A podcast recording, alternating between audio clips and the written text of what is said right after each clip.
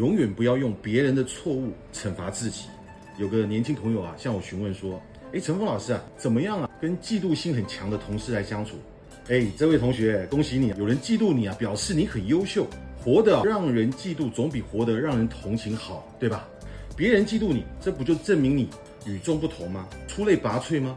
你有比别人活得更出色的地方，这是第一点啊。第二点，为什么要把注意力放在让你心情不愉快的事？不要让别人的负面情绪消耗你的心力。别人可以骂你、嘲笑你，甚至回敌你，但你听不见、看不到，那么别人就无法伤害到你。所以啊，如果一个嫉妒你的同事啊，没有对你造成实质的伤害，你就让他这些负面情绪不要影响到你。第三点呢，也许啊，领先的距离还不够。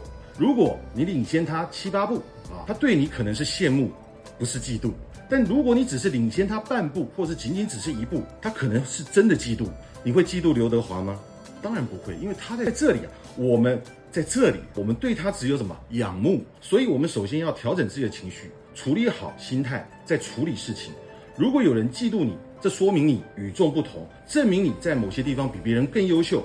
不要因为别人的负面情绪来伤害你自己，不要因为别人的错误来惩罚你自己。你只要专注做得更好，让自己不断成长。所以我们说啊，每个人来到这世界上都有一个使命。就是遇见跟创造更好的自己，因此，请继续前进，保持目光向前，让自己变得更优秀。